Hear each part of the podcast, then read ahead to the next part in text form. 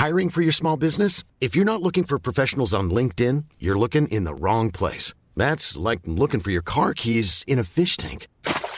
LinkedIn helps you hire professionals you can't find anywhere else, even those who aren't actively searching for a new job but might be open to the perfect role. In a given month, over 70% of LinkedIn users don't even visit other leading job sites. So start looking in the right place. With LinkedIn, you can hire professionals like a professional. Post your free job on linkedin.com slash people today.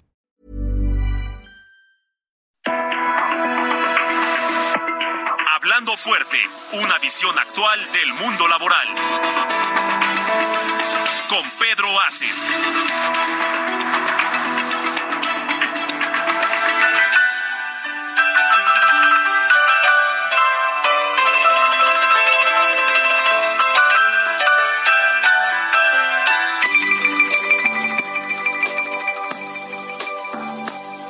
Amor, tranquilo, voy a molestar.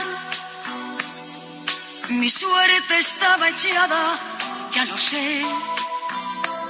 ¿Qué tal amigos? Muy buenas noches para todos ustedes. Qué gusto saludarlos esta noche del lunes 22 de mayo del 2023. Qué rápido se está yendo el año. Ya estamos a la mitad de este año y parece que fue ayer cuando eran Navidades y Año Nuevo.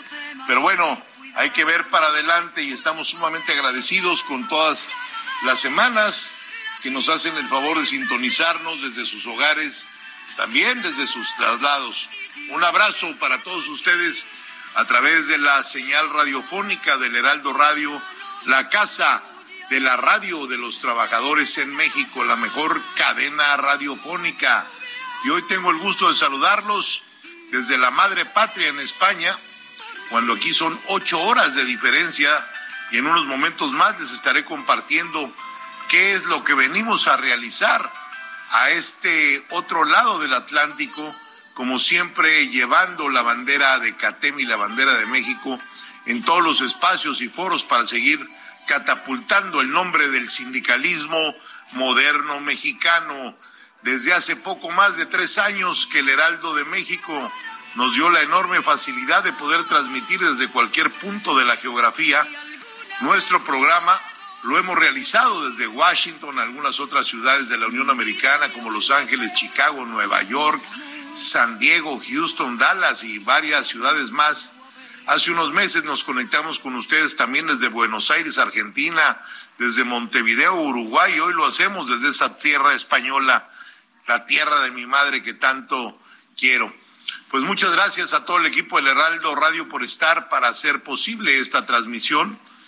Eh, me da mucho gusto hoy saludarles desde acá y querer aprovechar esta noche para felicitar a todas y todos los estudiantes mexicanos, pues el día de mañana estaremos celebrando el Día del Estudiante. Esta fecha se conmemora cada 23 de mayo debido a un movimiento estudiantil ocurrido en 1929 en, en lo que los estudiantes de aquella época de la Universidad Nacional de México, todavía no era autónoma, hoy actualmente Universidad Nacional Autónoma de México, que es la máxima casa de estudios del país, la UNAM, se organizaron para exigir la autonomía de la universidad y fortalecer su participación activa dentro de la misma.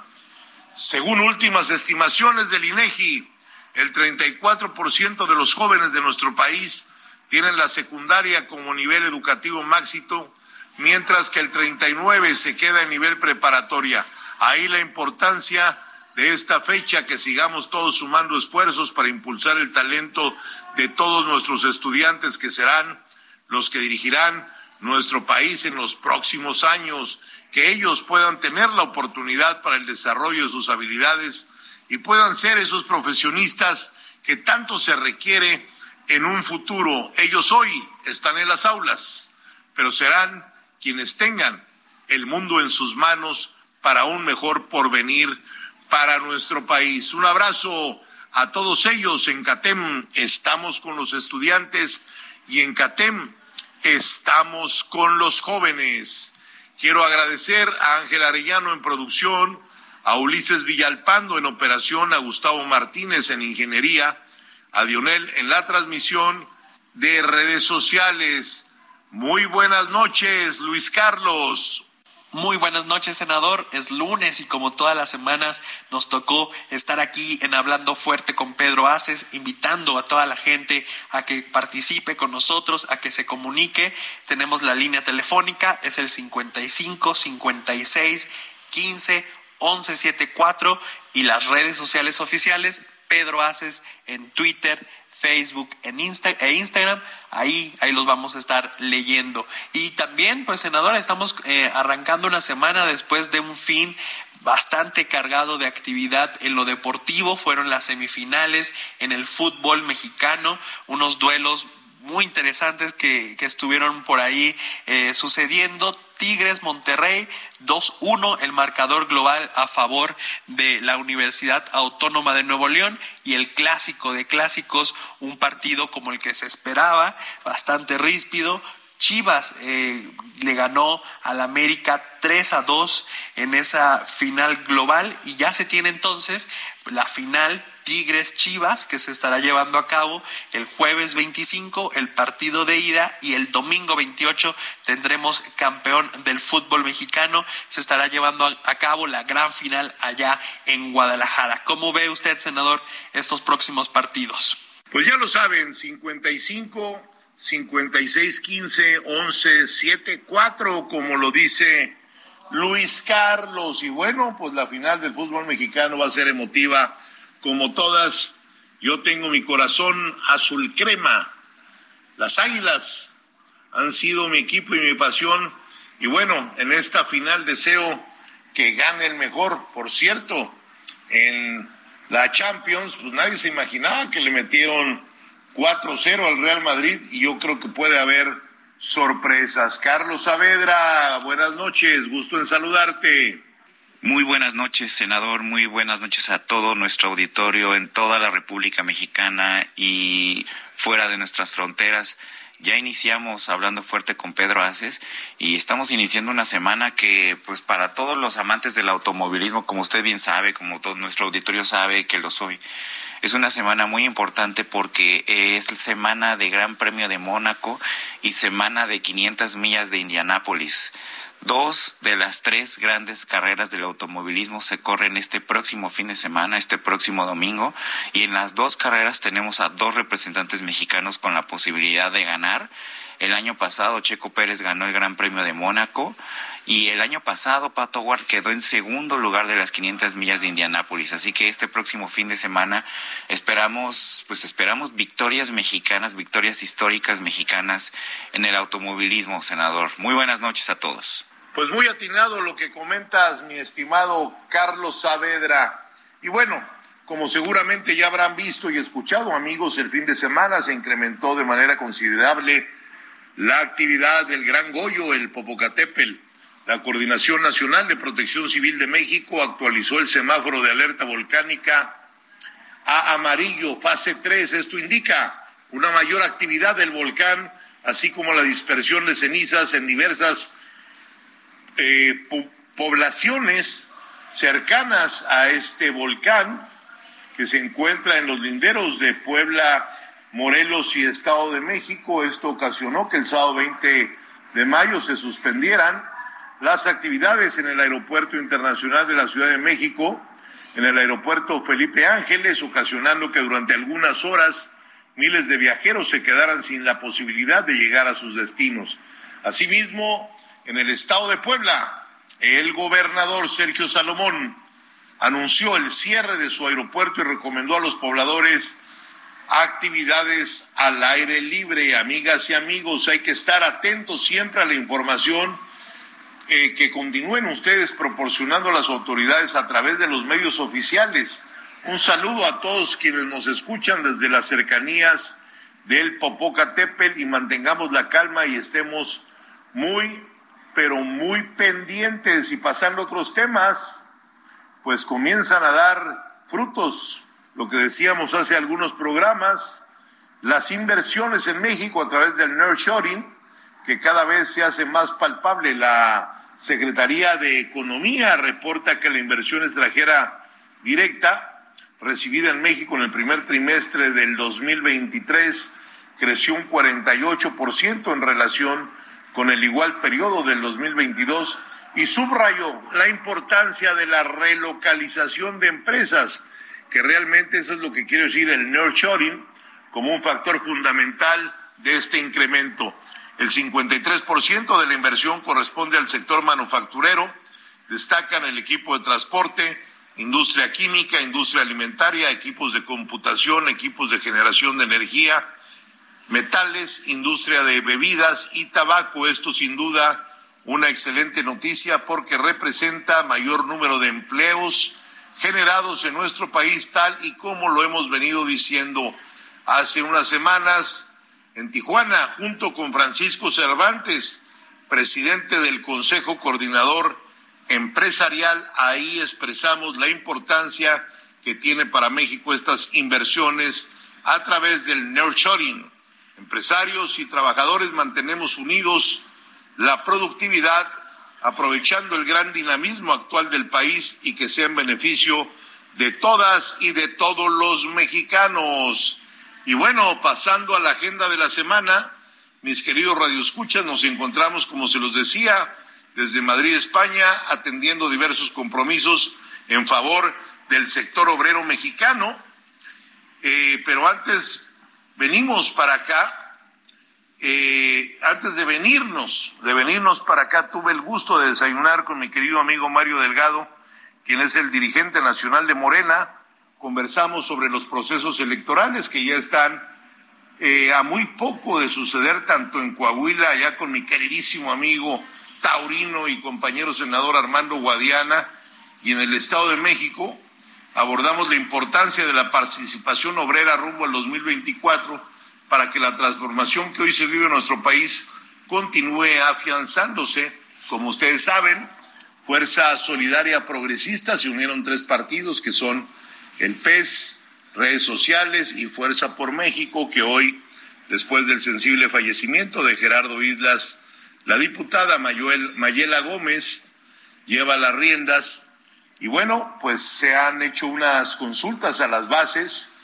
Eh, mesas de trabajo en las 12 regiones y pues no hay más que buscar que le vaya bien a todos los trabajadores mexiquenses y a todos aquellos que votaron por esos tres partidos. Por eso ha sido una suma de voluntades para que quien llegue a gobernar el Estado de México lo haga para bien de los mexiquenses. Después de este encuentro reiteré a través de mis redes sociales eh, pues que están sólidas las bases para el respeto a la libertad y participación también de los trabajadores mexiquenses pertenecientes a CATEM. Vamos a participar en las elecciones. Hay que sufragar, hay que mostrar el gusto que tiene uno por alguna de las candidatas. Estuvimos también en la tierra del presidente López Obrador con mi muy querido amigo, el gobernador de la entidad, Carlos Manuel Merino, con quien platicamos sobre las acciones para que se pueda aprovechar cada vez mejor las oportunidades que están llegando al sureste en favor de quienes sudan la camiseta todos los días desde sus trabajos. Ahí mismo le agradecí sus atenciones y apoyo para que dentro de muy poco estemos presentando allá en el Edén mexicano el libro Breve Crónica del Sindicalismo en México de mi autoría. Y bueno, querido auditorio, el día de mañana estaremos realizando precisamente la presentación de este libro que me han hecho el favor de hacer suyo también en Madrid, España. Aquí quiero decirles que para mí es un honor porque yo soy hijo de una mujer madrileña y venir a la tierra de mi madre a presentar esta obra que me llevó tres años escribirla, consulté más de 200 libros, pues también es importante internacionalizar lo que ha sido en 400 años el sindicalismo mexicano, cómo ha venido evolucionando desde 1582, donde empieza un relato, cuando se hace el primer paro, en aquella época donde estábamos regidos bajo las normas de la Nueva España, donde lo que hoy conocemos como la Catedral Metropolitana, un grupo de músicos paran porque el cura no les pagaba. Y ahí empieza ese relato y pasa, bueno, ¿qué les puedo decir? El primer gran paro que duró más de seis meses en una industria que era la minería de Pedro Romero de Terreros en Mineral del Monte en Hidalgo, donde no trataban a los trabajadores como seres humanos. Pensaban que eran esclavos, pensaban que eran prendas de cambio, prendas cambiarias, los trataban mal y les pagaban con las obras de los minerales que se explotaban en aquella época en esas minas de Hidalgo. Y se hace un paro por más de seis meses en Mineral del Monte y bueno, ahí empieza, pero no se podía llamar tampoco huelga porque no estaba, no había constitución, no había constitución en nuestro país, no era la constitución política de los Estados Unidos mexicanos, bueno, hablamos de los Flores Magón, hablamos del presidente Lázaro Cárdenas, que tiene mucho que ver en la creación del sindicalismo mexicano, dos décadas después que veníamos de una post-revolución. Y bueno, cómprenlo en línea, cómprenlo en librerías Miguel Ángel Porrúa, en Gandhi y en varios lugares está a la venta. Y mañana presentaremos en España por primera vez este gran libro, breve crónica del sindicalismo en México. Tendremos invitados muy, muy especiales que me harán favor de acompañarme, compañeros sindicalistas de la UGT, de comisiones obreras. Y bueno, la verdad, el llevar este libro a España sin duda es estrechar lazos históricos que nos unen para seguir renovando el nombre de nuestro país, sindicalmente hablando, alrededor del mundo. También vamos a estar en algunos otros países presentando el libro, en Alemania, en Francia, en Suiza, en Ginebra, dentro del marco de la OIT, y ya les platicará Carlos Saavedra todo lo que viene también en Washington el día 20 y tantas y tantas cosas que estamos haciendo para poner en alto no solo el sindicalismo mexicano, sino el nombre de México, porque hoy el sindicalismo cambió, ya no es ese sindicalismo rancio al que se estaba acostumbrado en nuestro país.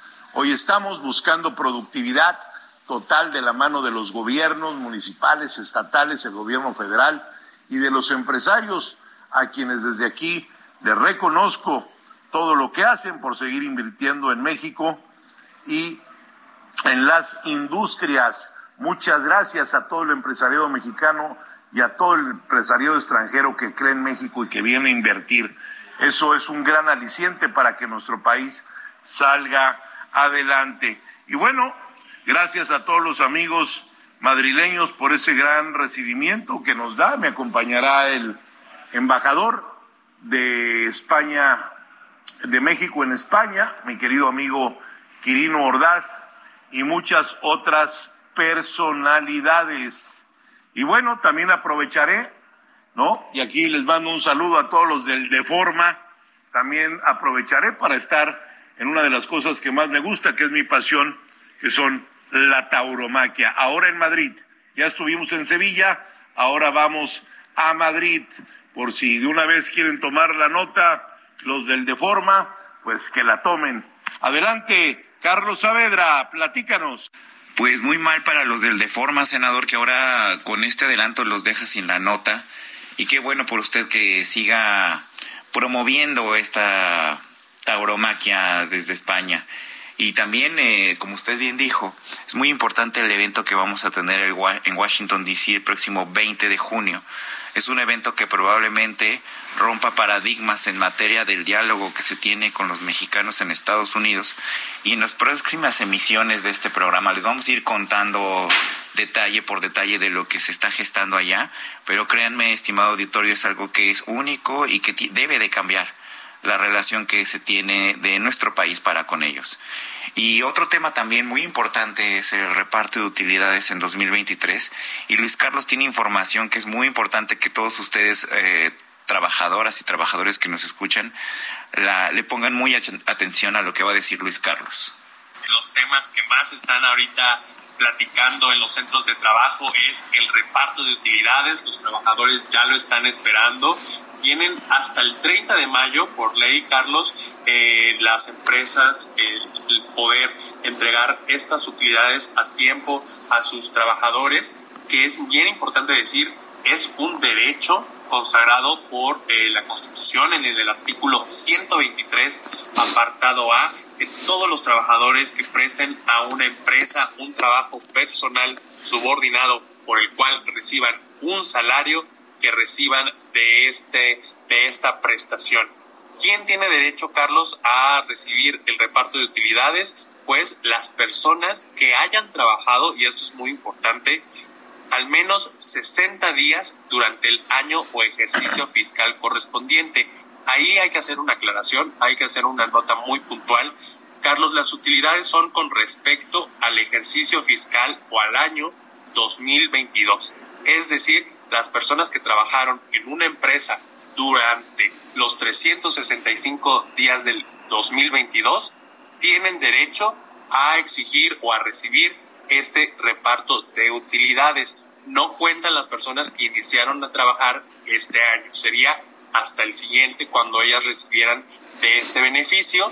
Y eh, bueno, las empresas que, que, tienen el, el deber de pagar estas utilidades son las que hayan facturado al menos 300 mil pesos de ganancias y las que también hayan tenido o hayan completado el año completo del año 2022 fiscal de manera completa. Carlos, así es como pues los trabajadores ya están esperando esta este reparto de utilidades que equivale eh, es un reparto entre todos los trabajadores el 10% de las utilidades de la empresa debe de repartirse eh, a, los, a los trabajadores. Ahí la CATEM va a estar muy al pendiente en redes sociales también para que los trabajadores, pues cuando si hay algún tipo de anomalía, si tienen algún tipo de duda, ahí lo pueden canalizar y con mucho gusto eh, se les va a dar respuesta porque es algo muy importante, es, es un, un beneficio que arma un colchoncito para la segunda mitad del año y que todos los trabajadores, por supuesto, merecen y están muy al pendiente de ello. Pues qué importante, Luis Carlos, porque estoy seguro que muchos trabajadores lo saben, pero otros no tanto. Y sobre todo este, este detalle, pequeño gran detalle, que es que eh, deben de haber laborado todos los 365 días, bueno, todo el año de 2022, no los 365 días, sino todo el año, los días laborables de 2022, para poder ser acreedores a este derecho, ¿no, Luis Carlos? Al menos 60 días. Al menos 60 días de 2022. 2022. Ok, perfecto. Si no, no pueden acceder a este derecho. Si empezaron a trabajar este año, por ejemplo, que haya alguien empezado a trabajar en febrero, no tienen derecho a hacer eh, o a recibir de estas utilidades, hay que decirlo, hay que decirlo bien, para que la gente pues se entere de, de este derecho y de cómo eh, ejercerlo. Eh, también, Carlos, es una parte importante que debemos de, de considerar, que la utilidad repartible, es decir, del total de la utilidad que tiene la empresa, el 50% se reparte entre todos los colaboradores, se toma en consideración el número de días trabajados por cada uno en el año independientemente de su salario. Esa es la primera parte, el 50%. El otro 50% sí va a tomar en cuenta los días trabajados y el salario el cual reciban los trabajadores. Es ahí un cálculo el cual, eh, por supuesto, como, como bien eh, habíamos dicho, la CATEM está al servicio de los trabajadores para que si tienen algún tipo de duda de cuánto recibir y tal, pues les recomendamos que sigan las redes sociales oficiales de CATEM Nacional y también, eh, por supuesto, la de Pedro Aces, la de nuestro líder, que va a estar muy al pendiente de este tema en estos últimos días donde ya se espera que sea el reparto. Oye, Luis Carlos, y rápido antes del corte, eh, ¿a dónde se deben de dirigir para tramitar este reparto de utilidades? Carlos, pues ahí, ahí deben de, estar muy al pendiente con todos los eh, con recursos de humanos de las empresas. Es ahí de donde deben de acercarse y, por supuesto, eh, CATEM y todos los otros sindicatos deben de también hacer su parte. ahí su, líder sindical no debe de hacer valer este, este derecho Y si no lo está haciendo, pues bueno, es igual, igual es el momento de cambiar de líder sindical y de sindicato. Pues con esto vamos a ir un corte aquí en Hablando Fuerte con Pedro Aces. No le cambie. ¿Qué misterio habrá? Puede ser mi gran noche. Y al despertar ya mi vida sabrá algo que no conoce.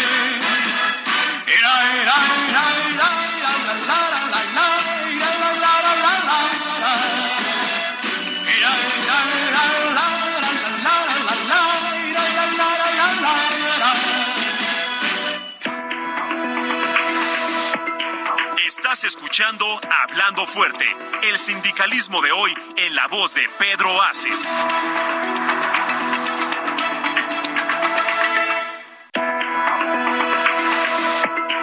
Esto es Hablando Fuerte con Pedro Aces. Continuamos.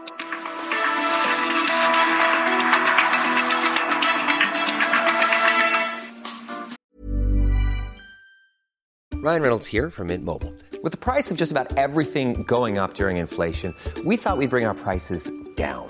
So to help us, we brought in a reverse auctioneer, which is apparently a thing. Mint Mobile unlimited premium wireless. Ready to get 30, 30, bit to get 30, bit to get 20, 20, 20, bit to get 20, 20, bit to get 15, 15, 15, 15 just 15 bucks a month.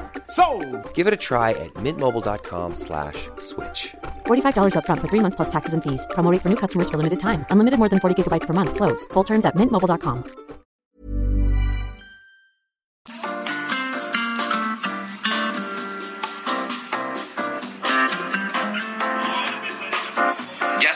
regreso en Hablando Fuerte con Pedro Aces. Son las nueve de la noche con 31 minutos en la Ciudad de México.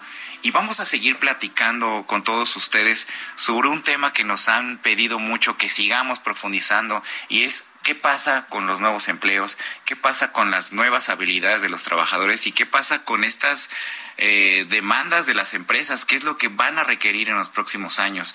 Y es que en el programa pasado les platicábamos sobre lo que viene para los próximos cinco años, no nos vamos tan lejos, para los próximos cinco años. Y es que el Foro Económico Mundial eh, publicó un estudio sobre los 10 empleos que van a ser los más demandados en estos cinco años y los 10 empleos que van a perder total relevancia en estos próximos cinco años. Y para recordarles lo, lo que estábamos platicando el, año, eh, el programa pasado, el empleo que va a ser más demandado en los próximos cinco años es, es el de especialistas en inteligencia artificial y machine learning.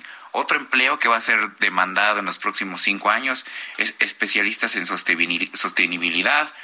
O el otro es analistas de inteligencia de negocios, analistas en seguridad de información, ingenieros fintech, analistas y científicos de datos, ingenieros en robótica, en, electro, en electrotecnología, operadores de maquinaria agrícola, especialistas en transformación digital. Esto es muy importante, estos son los empleos que más se van a requerir en los próximos cinco años. Y también, por otro lado, están los empleos que van a perder total relevancia en los próximos años, pues por lo que está pasando con la inteligencia artificial. El empleo que más relevancia va a perder en los próximos cinco años es el de cajeros y empleados bancarios.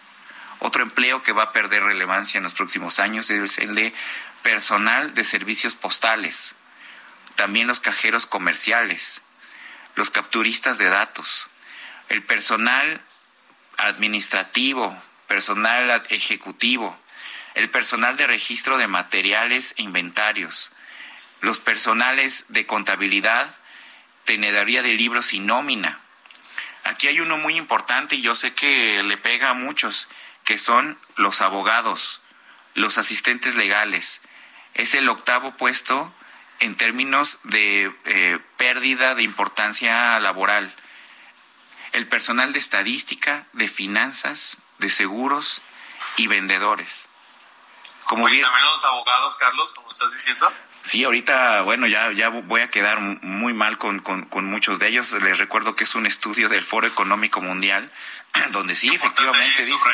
Claro, totalmente. Son datos del Foro Económico Mundial, donde claramente dicen que son entre los empleos que más eh, importancia van a perder, pues son los abogados y además en México son es de las carreras que más estudian, es de, de los profesionistas que más hay. Sin duda alguna, aquí no estamos diciendo que eh, profesiones como, como los abogados van a, van a desaparecer, pero lo que sí es que van a ir, ir perdiendo relevancia frente a otras profesiones, ¿no?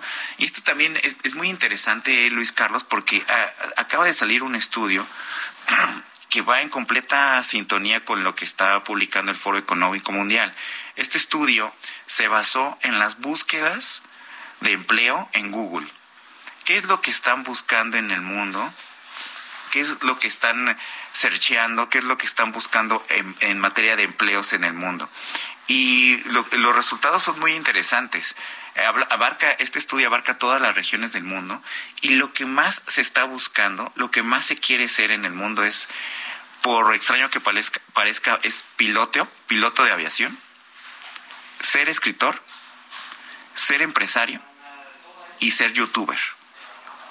Por ejemplo, en Estados Unidos, el trabajo más deseado, el trabajo más buscado en Google es ser piloto. La razón, según especialistas, es que los salarios que cobran los pilotos son de los más altos. Rondan los 100 mil dólares eh, al año, según la Oficina de Estadísticas Laborales en Estados Unidos. Pero es muy interesante lo que pasa en Latinoamérica y en particular en México porque los jóvenes, y los jóvenes eh, en el rango de edad al que me refiero es la generación Z, eh, en el rango de edad de eh, hasta los 20 años, ellos a lo que aspiran ser es a ser youtubers o influencers. Lo que vamos a ver a continuación es totalmente compatible con lo que está marcando la necesidad del mercado. Y para platicar de eso, está con nosotros un compañero amigo de este programa que ya ha participado en anteriores emisiones es el doctor Luis Hurtado, que él es catedrático de la UNAM y director de comunicación política aplicada. Y él nos va a ayudar a entender estos datos, esta nueva dinámica laboral para lo que está pasando en México y en el mundo. Muy buenas noches, Luis, bienvenido. ¿Qué tal? Muy buenas noches, eh, Carlos. Eh, eh, un gusto estar con, con tu audiencia como siempre. Este, sí, justamente tocas un tema muy importante. Esta encuesta que realizaron recientemente sobre las aspiraciones que tienen, vamos a decirlo así, las nuevas generaciones en tema laboral, eh, eh, da mucho justamente eh, que pensar sobre el futuro laboral en diferentes regiones en el mundo. Y justamente el caso de Latinoamérica es interesante porque eh, el mayor interés o la mayor atracción que hay sobre fuentes de empleo es justamente el tema de los influencers. Y esto tiene que ver eh, justamente con el ámbito de las aspiraciones, eh, la velocidad con la que queremos lograr ciertos objetivos y sobre todo que vemos a los agentes de influencia, o mejor conocidos como influencers, como una suerte de reconocimiento social y por lo tanto una persona que es respetada en el ámbito justamente social, eh, inclusive hasta intelectual, porque hay influencers de todo tipo, este, y por supuesto laboral. Entonces, esta encuesta pues nos deja ver que en el caso de México, pues el interés más grande es eh, eh, ser este agente de influencia pero también nos deja ver que es una brecha. O sea, hay que verlo también, eh, estimado Carlos y la audiencia, como un, eh, una ventaja o un elemento que debemos de pensar a futuro. ¿Por qué lo pienso así? No, no a futuro, más bien a presente. Porque es una ventana justamente de oportunidad para la gente, para eh, generar empleos, para generar autotrabajo o autosuficiencia. Y en ese sentido, eh, voy a decirlo así, se requiere especializar justamente pues a estas nuevas generaciones y eh, generar los diferentes aspectos para poder potencializar pues estas aspiraciones. Eh, en ese sentido, nosotros desde Comunicación Política Aplicada eh, realizamos cada año estudios sobre el uso de las redes sociales en México. Y justamente hoy eh, quisiera presentarte eh, a, ti y a tu audiencia los resultados del estudio de cómo utilizan los mexicanos YouTube. Nos vamos a centrar, y si me lo permites, Carlos, en esta primera parte o en esta primera emisión al tema de YouTube. YouTube es la tercera red social más utilizada en México, después de Facebook y, WhatsApp. Eh, y en ese sentido, eh, eh, YouTube es una de las redes sociales que más, más este, presencia tiene no solamente en México, sino a nivel mundial. y por ello es importante que la audiencia justamente de, este programa de Hablando Fuerte lo entienda, porque nos vamos a centrar primero en esta red social. esta red social, pues bueno, tiene presencia en todo el país. Eh, de hecho, por darte unos números, de cada 100 mexicanos que tienen acceso a Internet y por supuesto usan redes sociales, 93 tienen eh, una eh, cuenta de YouTube. Entonces estamos hablando que hay un público activo y que utiliza esta red social. En ese sentido, pues bueno, hablar de YouTube es, es, es importante por varias cuestiones. El fenómeno de los influencers donde surge realmente es en YouTube. ¿Por qué? Porque YouTube es la primera red social que remunera a sus usuarios. ¿Qué quiere decir eso?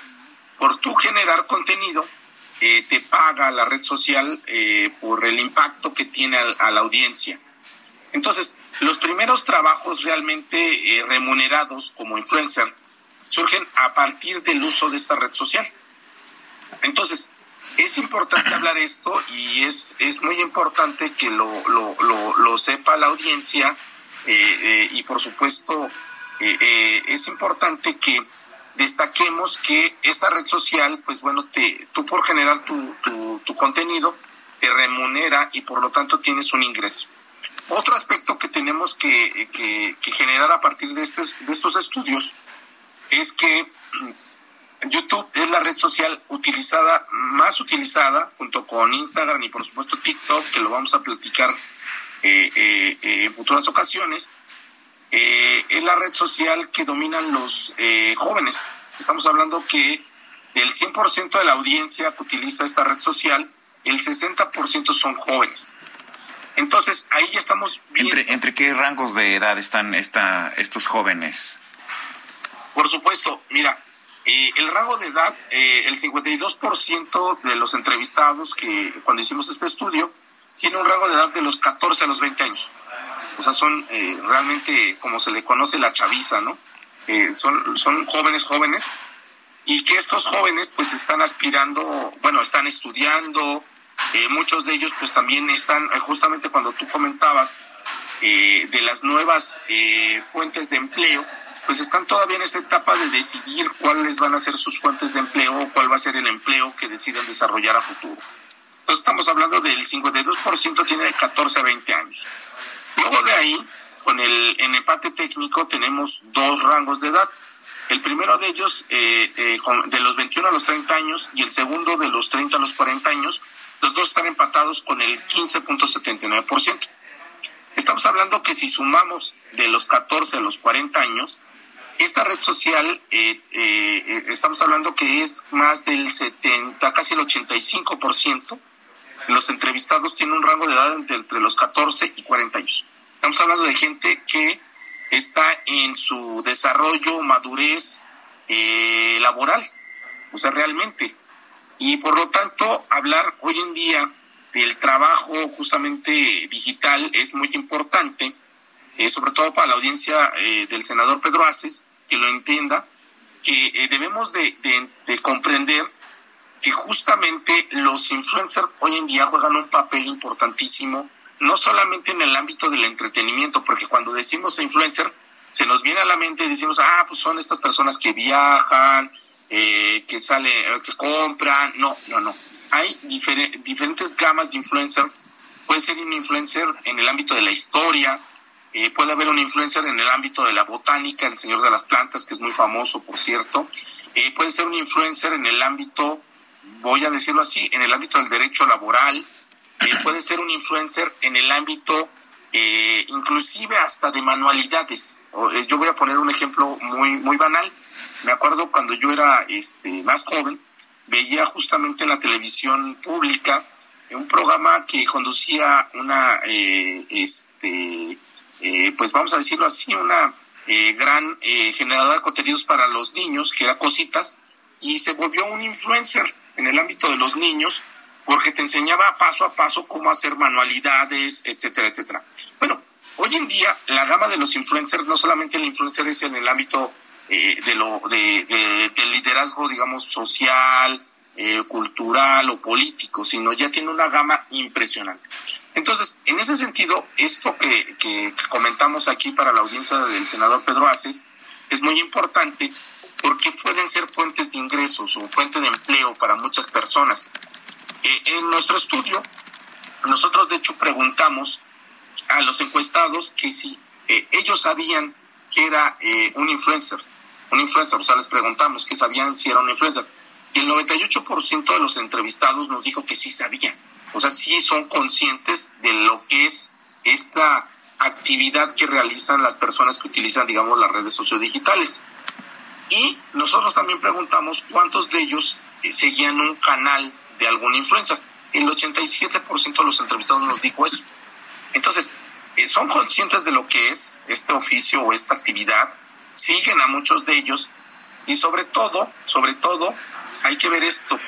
Eh, ellos, hay, hay una pregunta que hicimos, si se consideran o tienen aspiraciones de ser influencer. Y aquí el 78% de los entrevistados nos dijo que aspiraba a ser influencer. Entonces, ya estamos. 78% de los encuestados. Sí, exactamente, 78%. Quiere ser influencer. Desea ser influencer. ¿Qué, Entonces, ¿qué dato?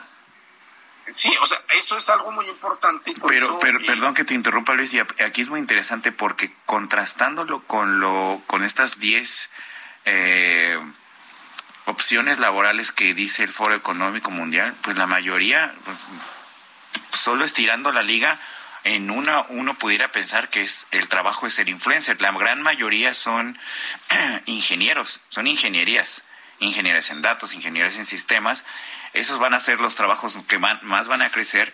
¿Cómo, cómo contrastarlo con este dato, con esta aspiración de que el, 78% eh, aspira a ser influencer? Mira, aquí es importante porque tiene que ver justamente con el papel que juegan los líderes de opinión en México y en, toda la región de América Latina. Y ese es un papel que eh, es una tradición que tenemos de los medios de comunicación, desde la prensa, la radio y la televisión, y ahora con las redes sociodigitales. Eh, y esto tiene que ver justamente con ello. Vemos un aspecto de éxito, vamos a traducirlo así, el ser eh, reconocido por la actividad, eh, digamos, de ser liderazgo social, o sea, de ser reconocido en esa parte. Y en ese sentido, pero a diferencia, digamos, de hace unos años, en los cuales solamente unos cuantos podían aspirar a estar en los medios de comunicación, en la prensa, en la radio, en la televisión. Ahora tenemos la posibilidad de que cualquier persona puede ser agente de influencia. Entonces, en ese sentido, pues hay personas, bueno, pongo los ejemplos más banales, que pueden crear su canal de YouTube, eh, su canal de YouTube sobre temas, eh, voy a poner un ejemplo porque me encanta, porque mi madre lo logró en la pandemia. Ella, este, en la pandemia, pues entre toda, eh, bueno, esta parte, esta separación que tuvimos eh, eh, entre los miembros de la familia, había veces que, bueno, yo no sabía cocinar y mi mamá me trató de hacer un recetario en video. Bueno, ella se le hizo fácil subirlo a YouTube. Y bueno, en cuestión de meses mi mamá pasó de ser, eh, de tener, ser, ser, tener cero seguidores, ahora tener una audiencia de 300 mil seguidores. Nada más de hace... ¿En, cuánto tiempo? ¿En cuánto tiempo logró de cero a 300 mil? cuatro meses, escasamente, menos de cuatro meses. ¿Y cómo, cómo, cómo lo hizo? O sea, ¿compartía o simplemente fue completamente orgánico? Completamente orgánico. Ella lo que hizo fue grabar, o sea, yo me acuerdo de su primer video, fue grabar cómo hacer una sopa de pasta. Así.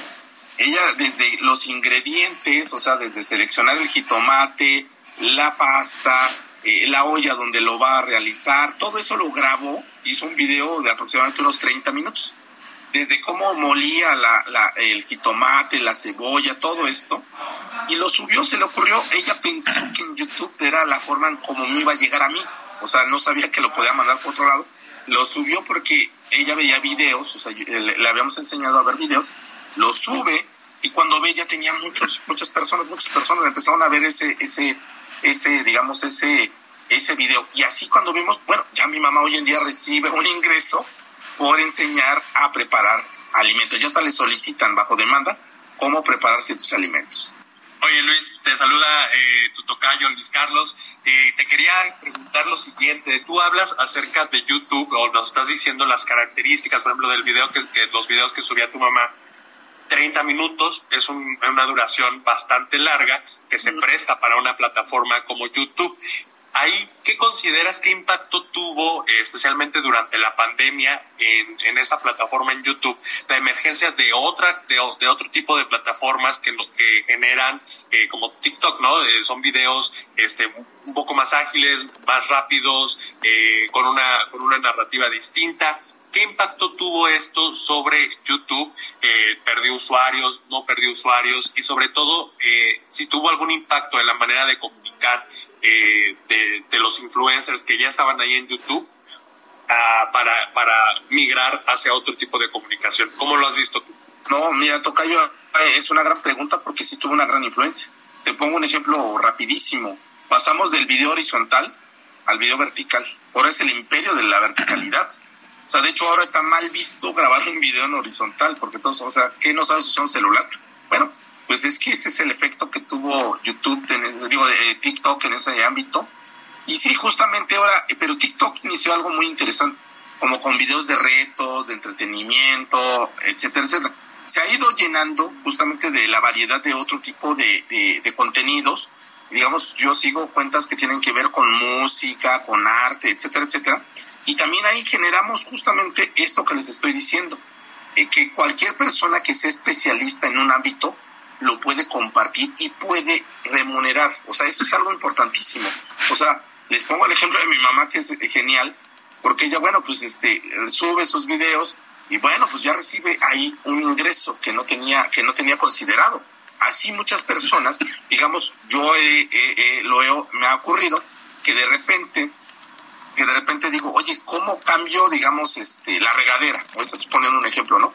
Pongo en YouTube o pongo justamente en otra plataforma que sea TikTok y lo maravilloso de esto es que hay personas que te dicen cómo hacerlo. Y ahí justamente está el agente de influencia y es muy importante porque pueden ser generaciones de ingresos y por supuesto de trabajo para muchas personas. ¿Tu, tu mamá, tu mamá eh, que a qué se dedicaba o a qué se dedica? Era ama de casa. Era ama, de casa.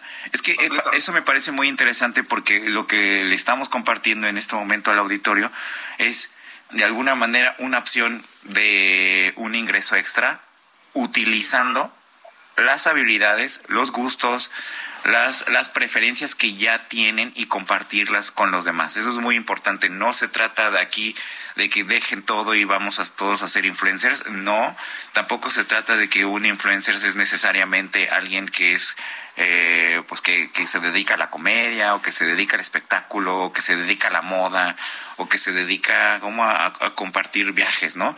Un influencer puede ser sobre cualquier tema, sobre cocina. En mi caso, muy pronto les voy a anunciar mi canal de automovilismo.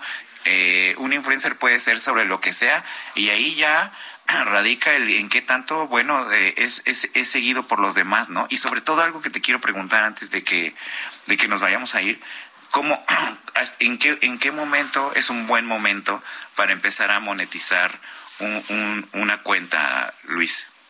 Mira, eso es una muy buena pregunta y eso tiene que ver justamente con la audiencia. Y tiene que ver cuando tú vas creciendo. Si tú ves que en llegado momento pasas de cero seguidores, cero seguidores y de repente en cuestión de un mes ya rebasaste los 50 mil seguidores, ya puedes empezar a monetizar. Ya puedes empezar a monetizar y en ese sentido eh, se abre el abanico justamente para que no solamente monetices a través de las plataformas, eh, eh, Carlos. Y esto para que lo entienda la audiencia eh, justamente de Hablando Fuerte. Tú puedes monetizar a partir también de patrocinadores. Ahorita tú acabas de decir que, vas a anunciar tu canal próximamente de, yo voy a ser un gran fan de tu canal, de, justamente de automovilismo. Gracias. Pues también puede haber justamente patrocinadores extra, o sea, fuera, fuera de la plataforma, fuera de la plataforma, lo pongo otra vez el ejemplo de mi mamá, ya una marca de sartenes, una marca de aceite, y ya se acercan justamente a patrocinar. Y es un ingreso no solamente extra, sino que muchas veces pues ya puede inclusive a decir, me puedo dedicar a esto que me gusta y puedo generar un ingreso digno para mí y para mi familia. En ese sentido, pues bueno. Pues, ahí, ahí te quería brevemente nada más decir también un breve consejo que pudieras dar a alguien como dice, como Carlos, por ejemplo, que quiere abrir su, su canal de YouTube o, o, en otras plataformas. Un consejo muy rápido, muy breve de cómo, de, de cuáles deben de ser los primeros pasos. Bueno, el primer paso es no tener miedo.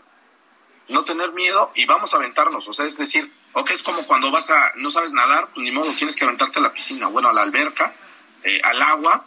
Eh, al momento, pues vas a, a patalear tantito, pero conforme vayas agarrando cierta confianza en ti mismo, vas a poder nadar increíblemente. Entonces, el primer paso es decir, no, yo sé hacer esto y lo puedo hacer y quiero que lo conozca el mundo. Pues ahí, ahí lo tiene, querida, querida audiencia de Hablando Fuerte con Pedro Aces. Es la recomendación que tenemos de Luis Ángel Hurtado, un gran especialista en redes sociales que sin duda pues vamos a seguir platicando con él de muchos temas, de, más plataformas, para que también nos hagan llegar sus comentarios, sus dudas, sus preguntas, para que lo podamos seguir abordando con él en próximas emisiones. Es un gusto, fue un gusto, Luis. Muchísimas gracias eh, por, por estar aquí con nosotros y, por supuesto, muchísimas gracias al senador Pedro Aces, a toda la audiencia que nos hace el favor de acompañarnos lunes a lunes aquí en Heraldo Radio. Es el 98.5 punto cinco de FM de El Heraldo Radio, esta casa radiofónica que nos abre todos los días, todos los lunes las puertas. Muchísimas gracias y hasta la próxima.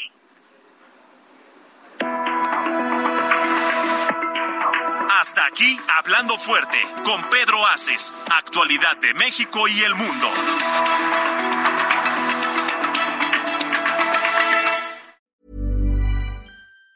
Even on a budget.